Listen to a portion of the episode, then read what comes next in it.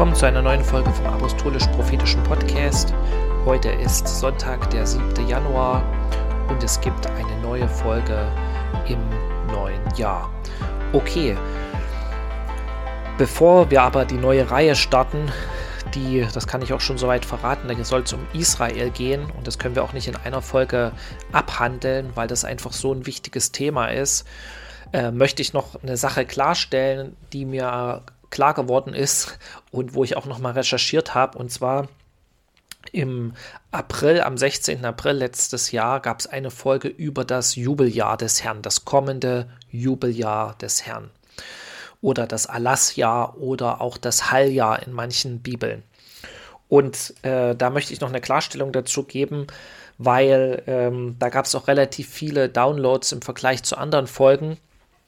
Und ich hatte bin darauf damals gestoßen über eine Webseite, äh, eine englischsprachige Webseite, die heißt äh, Stand in Faith und also stehe im Glauben. Und da war das erwähnt, dass quasi dieses äh, 70. Jubeljahr ähm, anbrechen würde, äh, quasi im, im Jahr 2024. Und ich weiß auch nicht, irgendwie, entweder gab es eine Verwechslung oder das wurde auf der Webseite geändert. Jedenfalls also auf der Webseite steht jetzt, dass, ich hatte noch mal nachgeguckt, dass das im Jahr 2024 äh, anfängt bei Rosh Hashanah und dann quasi ein halbes Jahr später ähm, dieser Schuldenerlass sein sollte. Ist jetzt auch egal, es geht jetzt nicht um diese Details, aber was mir noch mal klar geworden ist, ich habe dann noch mal recherchiert und ähm, weil in der Folge ging es ja um zwei Sachen. Es ging einmal um die Bedeutung dieses Alassias, warum ist das so wichtig? Und ähm, dass zum Beispiel Gott einfach nicht möchte, dass äh, sein Volk von Generation zu Generation verschuldet ist. Ja, weil damals die Leute haben auch nicht so lange gelebt und 50 Jahre war so ungefähr eine Generation und oder wo dann die Leute auch ähm, aufgehört haben zu arbeiten. Die haben natürlich nicht so total aufgehört zu arbeiten wie, heut, wie heute, dass sie in Rente gegangen sind. Es gab ja keine Rente in dem Sinne, sondern die Rente waren im Endeffekt die Kinder, so wie es auch in afrikanischen Ländern üblich ist, dass die Kinder sich dann um die Eltern kümmern. Das heißt, die Eltern haben ab einem bestimmten Alter auch höchstwahrscheinlich weniger gearbeitet. Aber man könnte sagen, bis die nächste Generation dann ähm, wieder Kinder hat, die dann auch schon fast erwachsen sind. Das sind dann ungefähr 50 Jahre, die vergehen. Und ähm, das eine, äh, das werden wir uns auch noch mal kurz angucken als Wiederholung, äh, warum dieses Alas ja so wichtig war und warum Gott das eingesetzt hatte. Gott hatte das ja eingesetzt, äh, als sie in das verheißene Land gekommen sind. Ja, es war Teil des Gesetzes. Es gab dieses Sabbatjahr, sechs Jahre sollte das Feld bebaut werden und besät werden und geerntet werden und das siebte Jahr sollte das Land ruhen und äh, seinen Sabbat feiern sozusagen und sich erholen. Und da sollte man das Land nicht bebauen und man sollte nur das essen, was man auf dem Feld findet. Und das sollte auch für die Armen sein und äh, für Fremdlinge. Jeder, der das, was da wuchs, äh, konnte, sich bedienen wollte, konnte sich bedienen. So. Und nach siebenmal sieben Jahren, also äh, nach 49 Jahren, ähm, da war ja das 49. Jahr auch wieder ein Sabbatjahr. Und dann sollte dieses Alasjahr ausgerufen werden. Und das wurde ähm, mit dem Hörnerschall ausgerufen. Und das heißt Jobel. Und daher kommt dieses Wort Jubeljahr. So, äh, das heißt, es wurden die, die Hörner äh, geblasen um dem Volk bekannt zu geben, dass jetzt jeder wieder zu seinem Besitz kommt. Also wenn jemand als Sklave sich verkaufen musste, weil er total verschuldet war, oder wenn jemand sein Haus verkaufen musste, weil er verschuldet war, dann sollte er wieder zu seinem Besitz kommen. Oder wenn jemand sein Land verkaufte, sein Acker, weil er verschuldet war, dann sollte er wieder zurückkommen zu seinem Besitz. Weil Gott wollte keine Sklaven. Er wollte, man könnte sagen, Söhne und Töchter er will keine Sklaven. Und wenn du, ich sag mal, verschuldet bist, dann bist du äh, nicht frei. Du bist quasi wie ein Sklave. Und da gibt es auch eine Bibelstelle dazu, und das ist in Sprüche 22 in Vers 7. Und da heißt es, der Reiche herrscht über die Armen Und wer borgt, ist der Knecht des Gläubigers. Ja, oder ein anderes Wort für Knecht ist Sklave. Also hier heißt es, wer borgt, also wer sich Geld ausleihen muss, der ist der Knecht des Gläubigers. Das heißt, du bist nicht frei, du kannst deine Entscheidung nicht frei treffen. Das haben wir ja auch in der Folge schon besprochen. Ja, wenn du total verschuldet bist, wie kannst du dann äh, in Gottes Bestimmung gehen? Wie kannst du dann Gottes Plan für dein Leben erfüllen? Das ist nicht möglich, weil du bist sozusagen Knecht der Bank. Du musst äh, in einer Arbeit sein, die dir vielleicht überhaupt keinen Spaß macht oder Dinge machen, wo du eigentlich gar keinen Frieden hast. Warum? Weil du musst deine Schulden bedienen. Und deswegen will Gott langfristig nie, dass sein Volk in Schulden ist. Okay, die zweite Sache, worum es ging, ähm, es gibt eine prophetische auch Erfüllung, könnte man sagen, des Jubeljahrs. Und daraus, da, da werden wir auch noch mal ein bisschen näher eingehen in dieser Folge. Und die dritte Sache, weshalb ich mich auch entschuldigen will, ist, dass ich zu der Zeit nicht nochmal nachrecherchiert habe, wie die überhaupt auf diese Berechnung kommen, in, äh, auch auf dieser Webseite, wann dieses Jubeljahr ist und das wievielte Jubeljahr jetzt ist.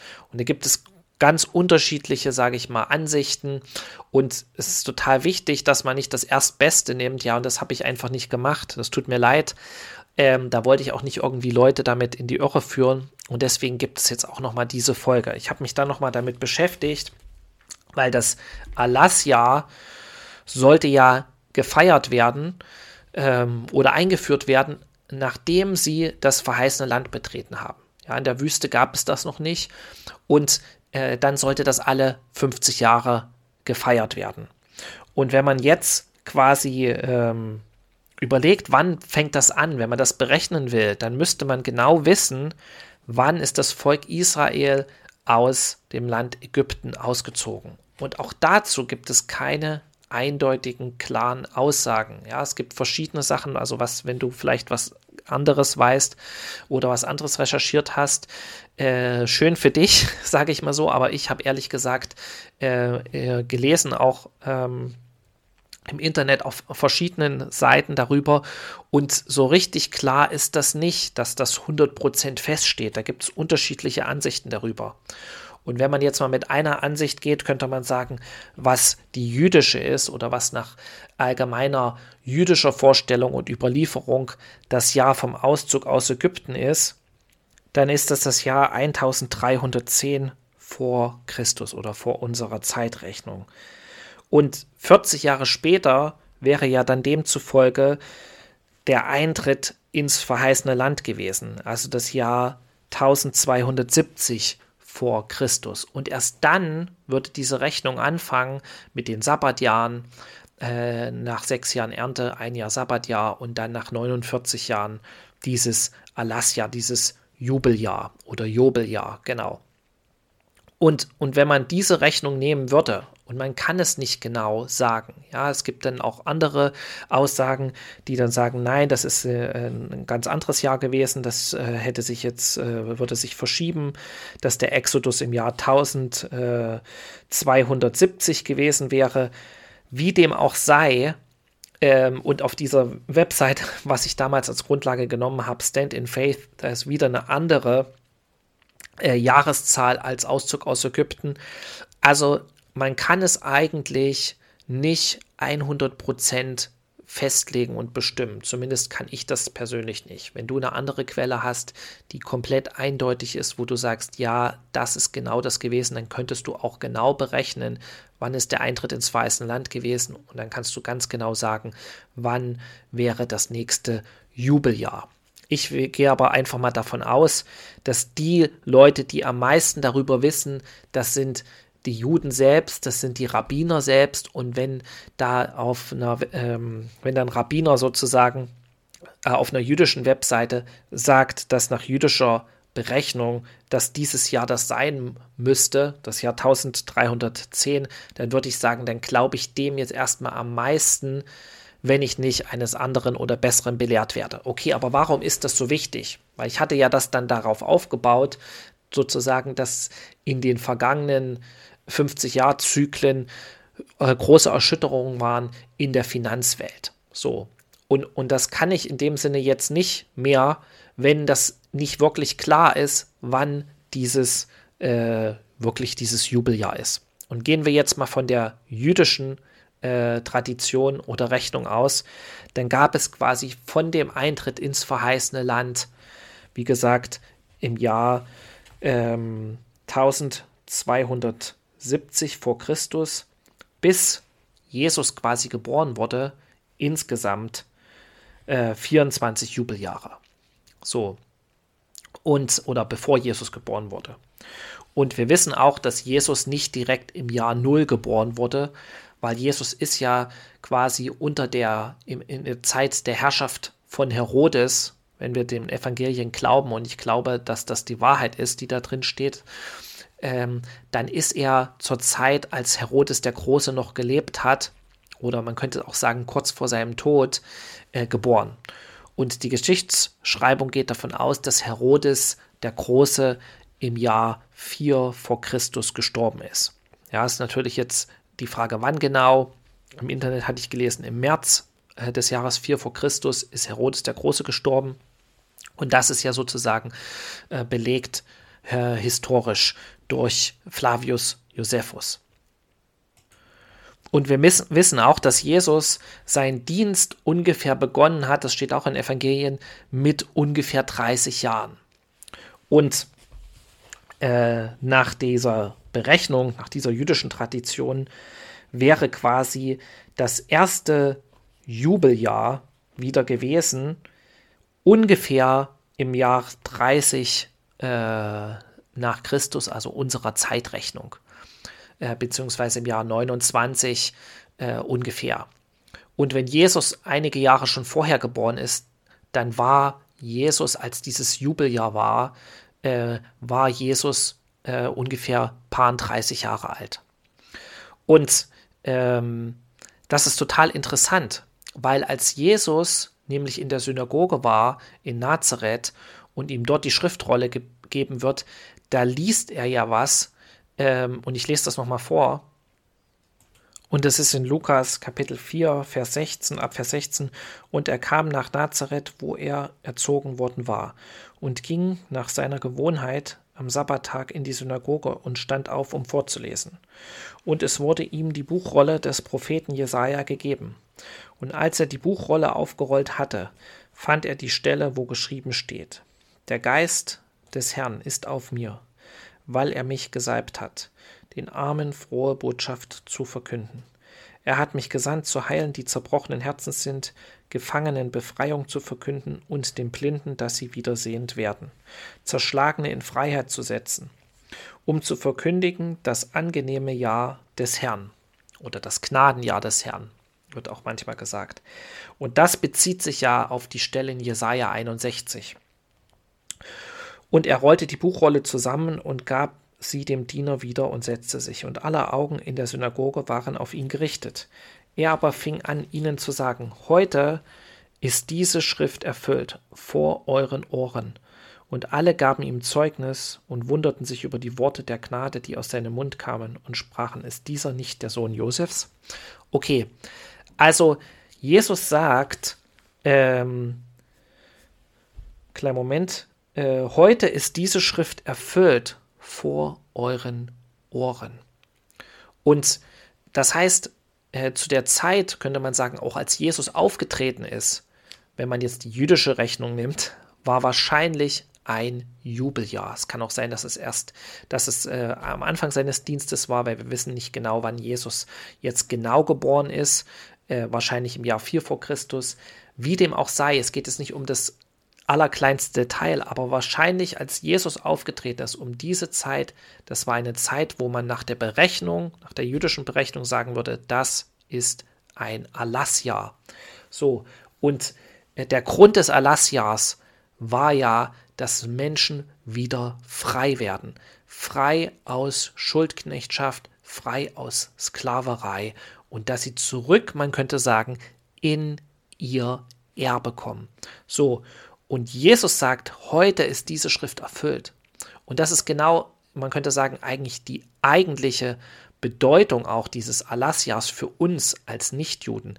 Jesus ist gekommen, man könnte so sagen, um, um global ein äh, ewiges, könnte man sagen, in gewisser Weise Erlass auszurufen, nämlich den Schuldenerlass von unseren Sünden.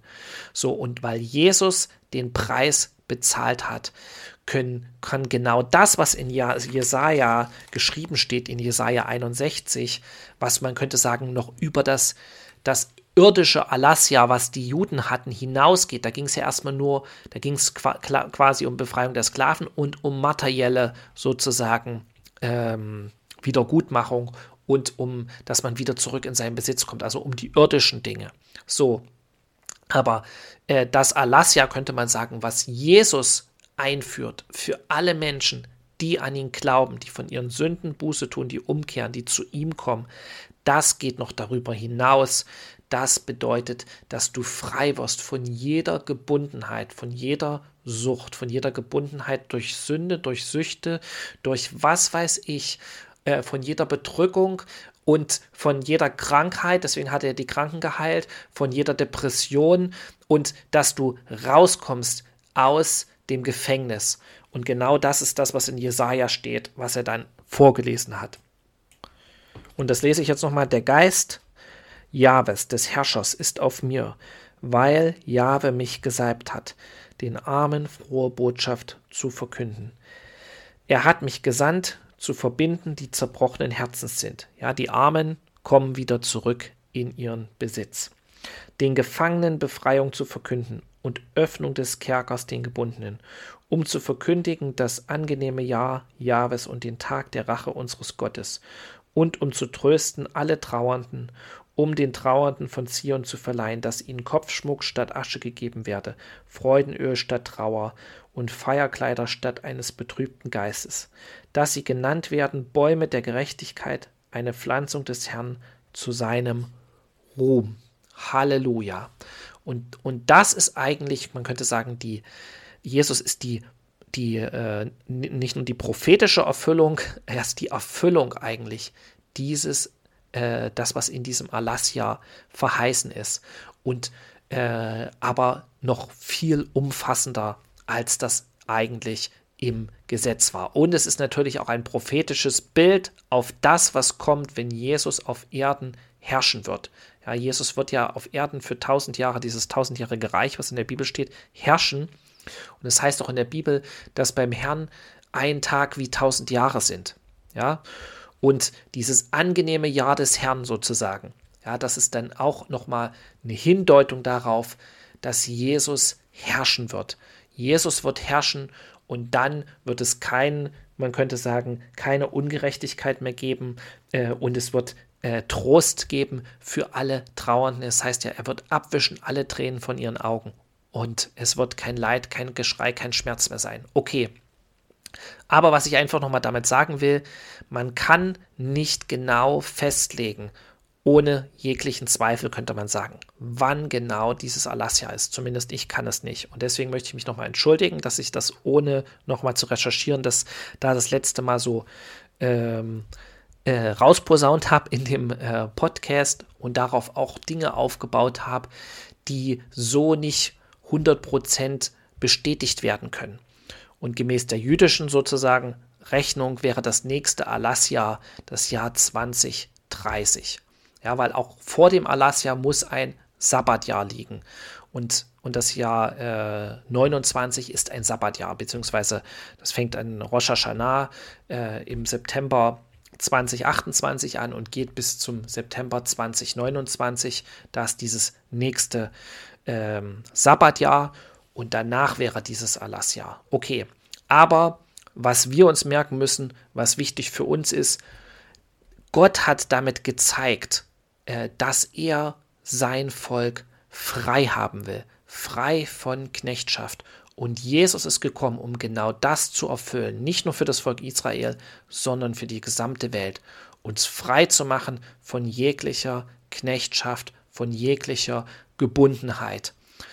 Genau, und das kannst du in Anspruch nehmen für dein Leben, egal wo du es brauchst. Jesus lebt, Jesus ist auferstanden und äh, Jesus wird auch bald zurückkommen und dann wird er auch man könnte sagen, das angenehme Jahr des Herrn auf der gesamten Erde, äh, man könnte sagen, so einsetzen.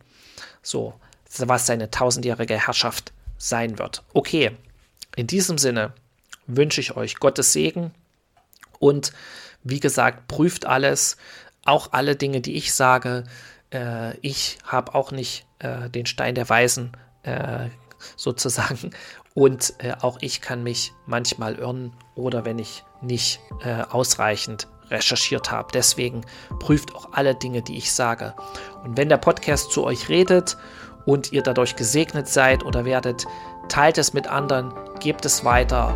Bis zum nächsten Mal. Shalom. Amen.